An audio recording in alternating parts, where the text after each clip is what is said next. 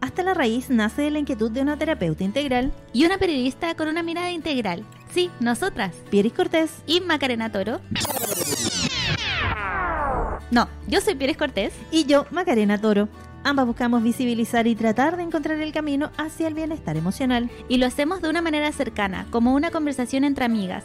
Y además con interesantes invitados e invitadas. Tras cada capítulo iremos compartiendo recomendaciones, ejercicios, meditaciones, entre otros. Siempre desde nuestras áreas de expertise, comunicación y terapia integral, bajo el rótulo Enraizando. Bienvenidos y bienvenidas a Hasta la Raíz, el, podcast sobre bienestar. Hola, ¿qué tal? ¿Cómo están? Comenzamos un nuevo capítulo de Hasta la Raíz Podcast. Este podcast es la búsqueda del bienestar emocional. Soy Macarena Torres junto a Pieres Cortés. Les acompañamos. ¿Cómo estás, Pieres? Bien, ¿y tú, Maca? Bien, contenta. Muy contenta. ¿Feliz? ¿De otro capítulo? Sí, de otro capítulo de esta nueva eh, temporada, esta temporada 2023 en que seguimos profundizando también en esos temas que eh, son relevantes en nuestro día a día, pero que a veces pasan desapercibidos o invisibilizados también. Sí, que son muy necesarios y que de repente no le damos la importancia que requieren o lo normalizamos como que es algo que pasa nomás, pero es muy fundamental sobre todo para las buenas relaciones sociales. Así es, y para comunicarnos también de manera eh, efectiva. Que lo hemos hablado también. Sí. Por eso hoy vamos a profundizar en la empatía. ¿Qué entendemos por empatía? ¿Cómo enseñar a nuestros niños y niñas eh, la empatía? Eh, es importante también de cómo se vincula con, la comunicación, con este bienestar emocional, cómo implica también inteligencia emocional, el gestionar nuestras emociones, pero también saber qué pasa con la otra eh, persona. Sí, yo creo que sobre todo en este país que ha estado como muy expuesto a situaciones sociopolíticas, ¿puede ser? Em, han estado un poquito más, em, más expuestos. Yo creo que por eso es importante que lo, que lo hablemos porque hemos estado un poquito más expuestos a estar como alerta, a la defensiva, em, mirando solamente como por eh, nosotros mismos o el núcleo familiar. Pero después también empatizando todos juntos, como más todavía, entonces como que se ha dado a nivel como nosotros país algo bien extraño en cuanto a, a las relaciones eh, interpersonales también y post pandemia, que igual ha sido como esto de aislarnos. Em, como de todos y solamente ver a nuestras personas de nuestro núcleo familiar que viven en la casa, también ha sido como eh, para fomentar esta empatía un poquito más a nivel cibernético, como más que empatizar, no sé, digamos como eh, en personas. Sí, es que nuestra sociedad en el último tiempo se ha vuelto muy individualista, entonces eso que tú decías, como de mirar eh, mi núcleo familiar, mi entorno y no eh, mirar qué ocurre eh, con el resto. Y en eso también influyó muchísimo la, la, pandemia que nos hizo estar en esta burbujita o que fuese mucho más verídica esta, esta burbujita que ya nosotros traíamos, pero también se han dado estos movimientos sociales que han permitido eh, forjar un poco más la, empatía. Pero ¿qué entendemos por empatía? ¿Cómo poder trabajarla? Son conceptos también que debemos ir analizando. Sí, porque eh, depende de muchos eh, factores, lo hemos hablado en otras ocasiones, como todas las cosas, depende de factores religiosos, de crianza, porque ya entramos como a un tema más valórico, ¿no es cierto? Como de cómo nos criaron, cómo, eh, qué formación recibimos también a nivel académico, si en el colegio era eh, empático o era más como... Eh, había muchos más problemas como entre los chicos o bullying. Yo personalmente me crié en una escuela de música, estudié en una escuela de música, perdón, eh, y nunca vimos bullying ni cosas. Éramos como súper em, solidarios, empáticos con el entorno, porque como tocábamos en bandas o en orquestas, eh, eh, a nivel musical teníamos que tener cierta como complicidad con el otro. Entonces, obviamente habían bromas y cosas así, pero no a los niveles que hemos visto ahora en estos últimos tiempos que de repente se pasan y em, creo que es muy necesario como hacer clic en eso. Sí, es importante conceptualizar que la empatía nos habla de esa capacidad también de ponernos en el lugar de la otra persona, pero primero hay que, eh, para ponerme en el lugar del otro, primero tengo que tratar de entender qué está pasando con la otra persona. Mm. Por eso se, eh, divide en dos áreas, la, empatía cognitiva, que es esta capacidad que dice Maca de eh, poder entender lo que siente el otro a nivel emocional y la empatía emocional, que es como ya ponernos en el lugar del otro, como sentir lo que el otro siente, que son dos aspectos diferentes de entender la empatía. Eh, hay personas que realmente sufren por el otro, igual, eso siento que es un poco extremo en estas relaciones como simbióticas, que uno igual tiene que poner límites, ¿verdad? Eh, pero eso no nos quita tener una mirada compasiva y solidaria con lo que está viviendo la otra persona. Sí, pues es importante eh, tratar de comprender lo que está eh, viviendo la otra persona, pero yo lo entiendo a raíz de lo que tú decías, de cuál fue mi formación, cuáles son mis valores, tratar de entender lo que pasa con la otra persona, pero después viene una fase de preguntarle a la otra persona qué es lo que está pasando o por qué eh, está así, digamos, para poder también salir de lo cognitivo y poder tratar de entender a ciencia cierta qué está pasando, porque yo a, raíz de, de lo que soy, de lo que me he formado también, puedo tener o puedo entender cierta situación y la situación pudo no haber sido así. Entonces es importante que ya, primero eh, yo qué veo en lo que puede estar sintiendo la otra persona. Luego preguntarle por lo que está pasando y después tratar de buscar en conjunto quizás una solución si la persona lo requiere o no, pero es importante que exista ese nivel de comunicación porque yo, para, yo puedo entender una situación y puede estar muy alejado de lo que la persona está viviendo. También, y siendo empático igual, como... Exacto.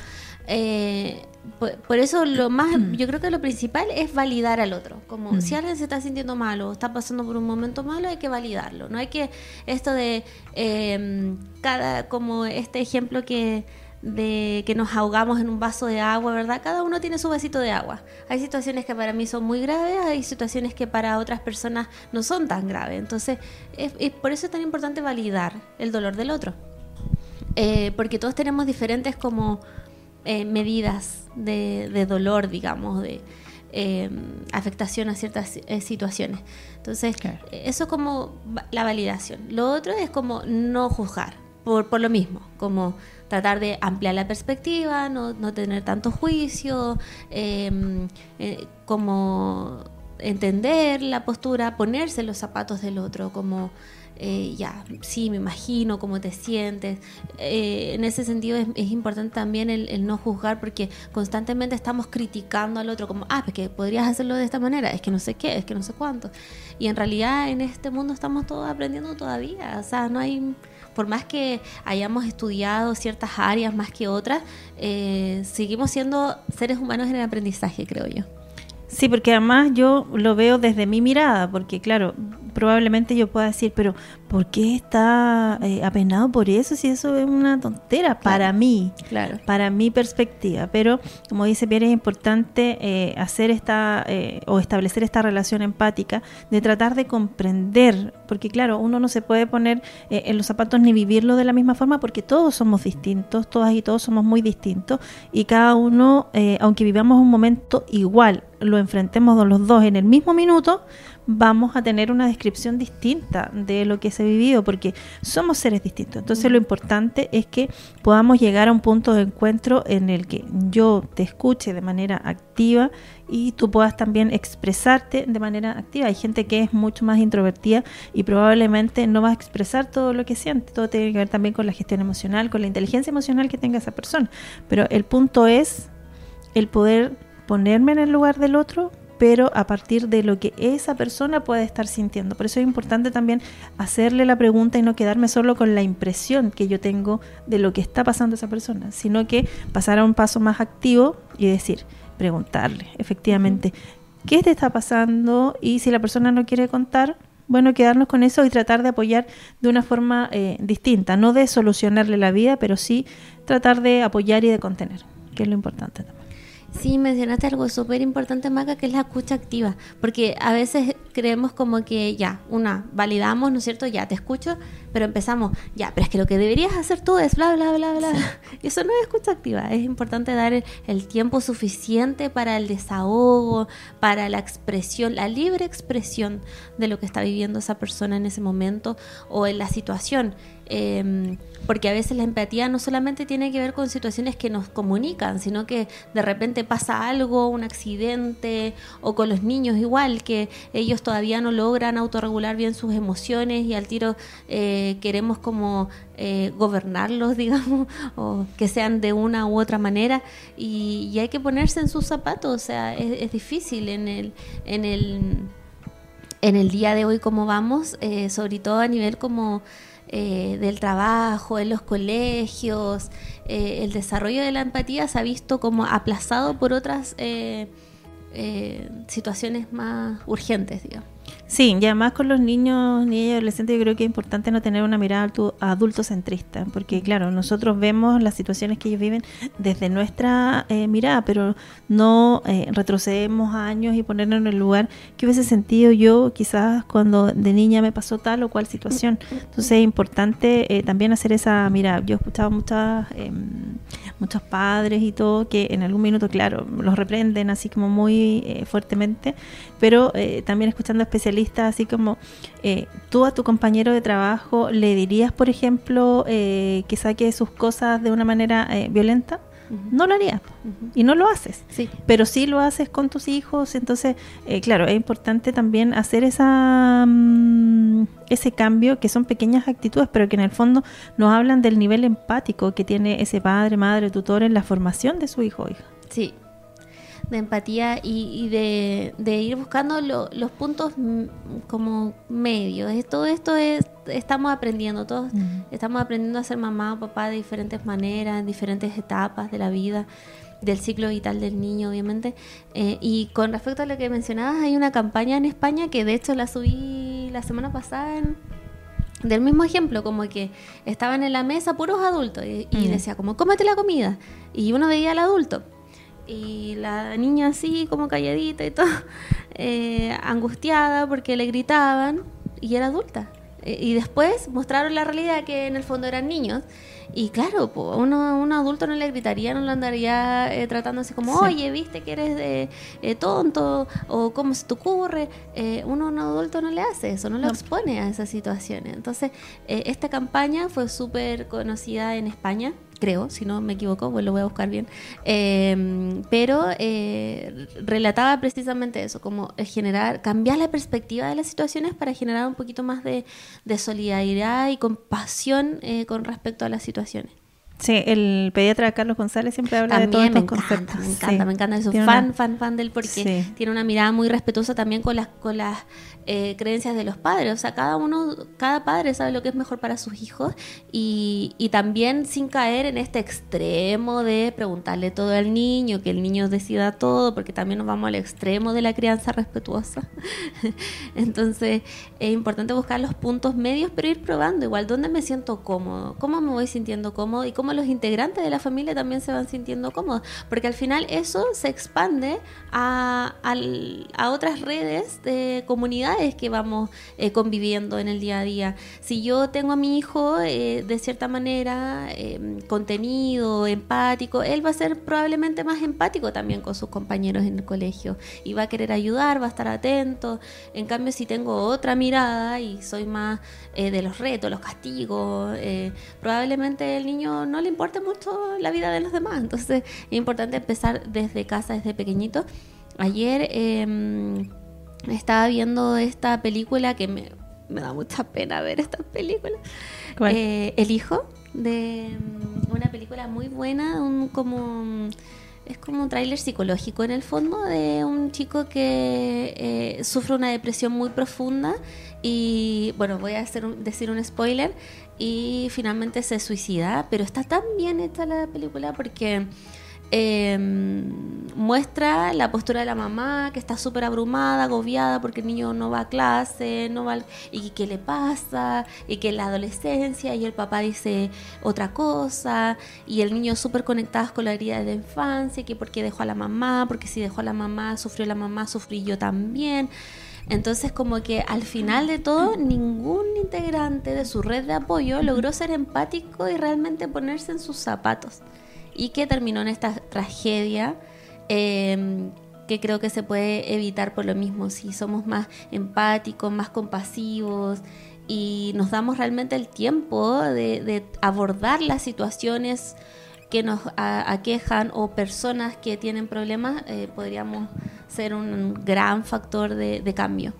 Sí, importante eh, que la red de apoyo haya eh, empatía. A veces ni siquiera es el núcleo familiar, a veces están en el establecimiento vocacional que termina siendo un gran apoyo para que ese niño, niña, adolescente eh, dé un salto y haga el cambio respecto a, su familia. Así que uno por eso comprende, por ejemplo, que niños que se han formado en hogares donde ambos padres tienen un consumo excesivo de, de alcohol, de droga, terminan siendo profesionales porque dieron ese salto, pero en la red de apoyo y la empatía de, otro, de otras personas, de otros profesionales, en este caso en, su educación o algún gatillante generó ese cambio. Sí. Y me acordaba también a propósito le comentabas de, pero no una película, sino que una eh, serie documental que se llama eh, Tabú, que la hizo el periodista John Sistiaga, que tiene que ver con, eh, como con los pecados capitales, pero desde una eh, mirada multiprofesional y de cómo se va eh, analizando. Y me recuerdo que en uno de los capítulos, esto es, fue, es con financiamiento de Telefónica, una serie española pero que no es ficticia, sino que es una serie documental. Y en uno de los capítulos se hablaba de, de la maldad entonces eh, llegaba un proceso de, investigación que incluso incluyó, incluyó, la iglesia, pero también eh, la ciencia eh, particularmente. Y cuando habla de la ciencia empieza también a analizar la niñez y plantear los especialistas que el 3% de la población que tiene que es psicópata, que tiene ahí ese nivel de maldad, porque así planteaban que tuvieron como un cortocircuito a nivel cerebral, no vamos a entrar en, en, el ámbito técnico, así con la corteza prefrontal y con todo lo demás, pero eh, generaban esa desconexión y justamente afectaba la empatía. Entonces pierden la capacidad de ponerse en el lugar del otro y por eso no, no les duele, eh, por ejemplo, eh, el matar a otra persona o el dañar a otra persona, porque en realidad eso no está presente en su sistema. Entonces, como esa desconexión generó el que no, no haya empatía. Entonces, es un súper buen documental, se los recomiendo. Se llama Tabú, pero eh, es eh, buenísimo porque además eh, al el comienzo de cada capítulo pone situaciones como ¿qué harías tú si te encontraras con esta? Y muestra el estudio que se hizo y cuáles fueron las respuestas de las personas. ¿Qué porcentaje ganó dentro de esas dos o tres opciones que te dan ante una situación? Entonces, muy buen eh, serie documental. Y que, claro, ahí como me quedó mucho más claro el tema de, la empatía. Sí, y porque igual hay como situaciones de empatía también. ¿Te has dado cuenta así como cuando se justifica la violencia también? Ah, por ser empáticos. Mm. Como si alguien eh, le hace daño a un familiar muy importante y el otro va y lo mata. No, es que yo haría lo mismo. Como que, ¿te has dado cuenta de eso igual? Como, sí. Eh, es difícil igual, la línea es muy delgada para ver cómo, para empatizar con el otro, para, en situaciones graves me refiero, como estas como extremas y todo.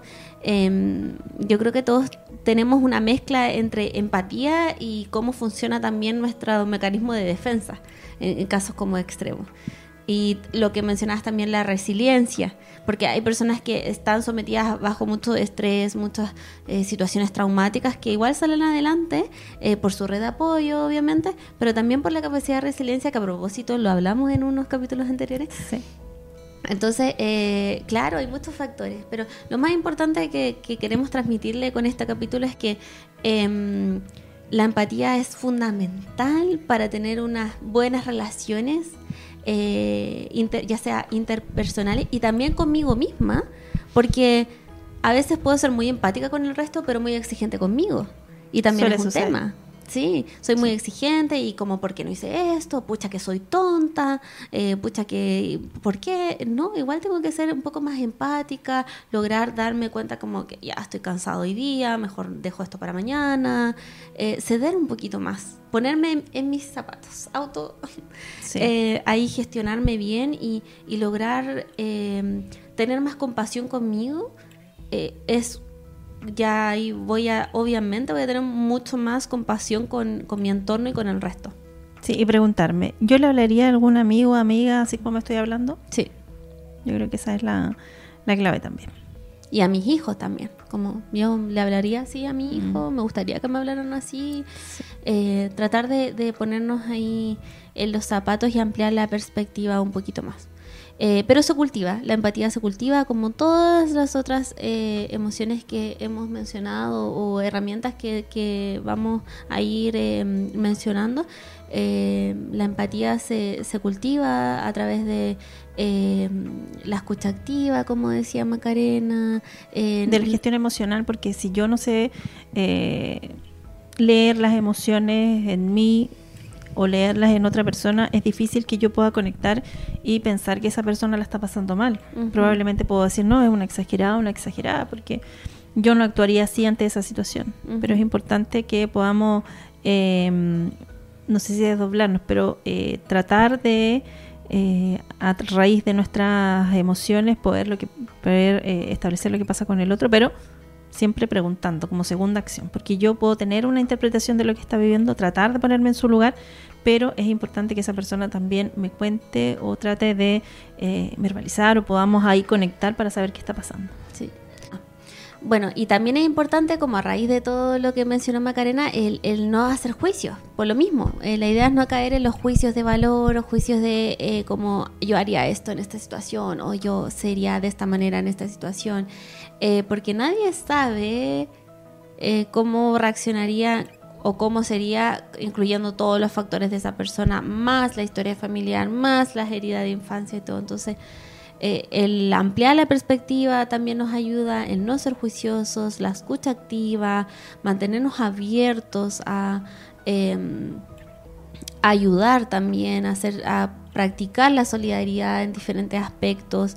En general relacionamos la solidaridad, la solidaridad con algo monetario, como, ay, yo ayudo a tal institución o yo veo esto, esto, pero también tiene que ver con eh, ser solidario emocionalmente eh, ay, yo te, llamo, estoy pendiente, eh, te veo esto, veo esto otro, eh, te ayudo a resolver, necesitas tiempo, te veo a alguien, como necesitas que me preocupe, no sé, de tu hija en este momento, cualquier cosa, eh, ya es ir cultivando la solidaridad. Sí, parte de lo que quisimos compartir con ustedes hoy en este capítulo de Hasta la Raíz Podcast, este podcast sobre bienestar emocional. Así que eso es con, le dejamos la, el tema abierto para que reflexionen, para que nos escuchen, sus dudas, consultas, nos pueden enviar también a través de Instagram, nos pueden escuchar en Spotify, Apple Podcast y en YouTube también, por Sí, video. Exactamente, somos Hasta la Raíz Podcast, este podcast sobre bienestar emocional. Que muy. Recuerden agregar la campanita para que no se pierdan de ningún episodio. Muchas gracias. Que estén muy bien. Chau, chau.